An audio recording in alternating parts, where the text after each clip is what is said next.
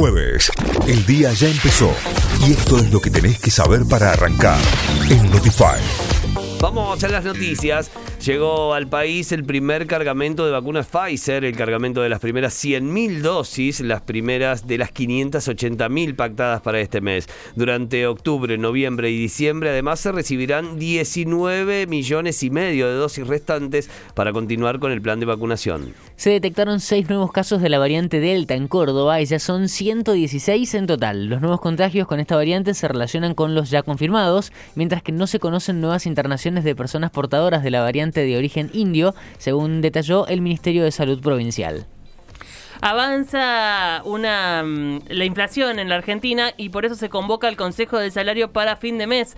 El Gobierno Nacional convocó el Consejo del Salario para el 30 de septiembre con el fin de fijar un nuevo haber mínimo, según confirmó el ministro de Trabajo. Recordemos que en abril los representantes de los gremios y empresas acordaron un aumento del 35% en el salario mínimo en siete tramos no acumulativos, que lo iba a llevar a 29.160 pesos, recién en febrero del 20 2022. Habrá que ajustarlo, será el 30 de septiembre. Elaboran documento con consejos para prevenir abusos en consultorios médicos a raíz de los casos de mujeres que fueron abusadas en sus consultas o intervenciones médicas. El colectivo Mujeres que no fueron tapa elaboró un documento colaborativo que compendia tanto las buenas prácticas que deben regir en el ejercicio de las diferentes especialidades como recomendaciones y consejos para las pacientes. Murieron 111 personas y se registraron 3.531 nuevos contagios contagios de coronavirus en el país, la cartera sanitaria indicó que son 2.247 los internados con coronavirus en unidades de terapia intensiva,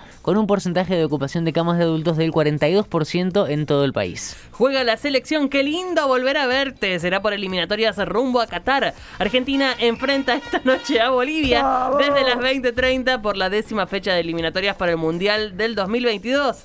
Tras la baja de cinco jugadores en el plantel, Scaloni pasaría esta noche a formar con Juan Muso, Gonzalo Montielo, Nahuel Molina, Germán Pesela, Nicolás Otamendi, Marcos Acuña, Ángel Di María, Rodrigo de Paul, Leandro Paredes, Alejandro Gómez que sería el Papu. Claro. O Nicolás González. Y en la delantera, por supuesto, Leonel Messi y Lautaro Martínez. Notify, las distintas miradas de la actualidad para que saques tus propias conclusiones. De 6 a 9, Notify, plataforma de noticias.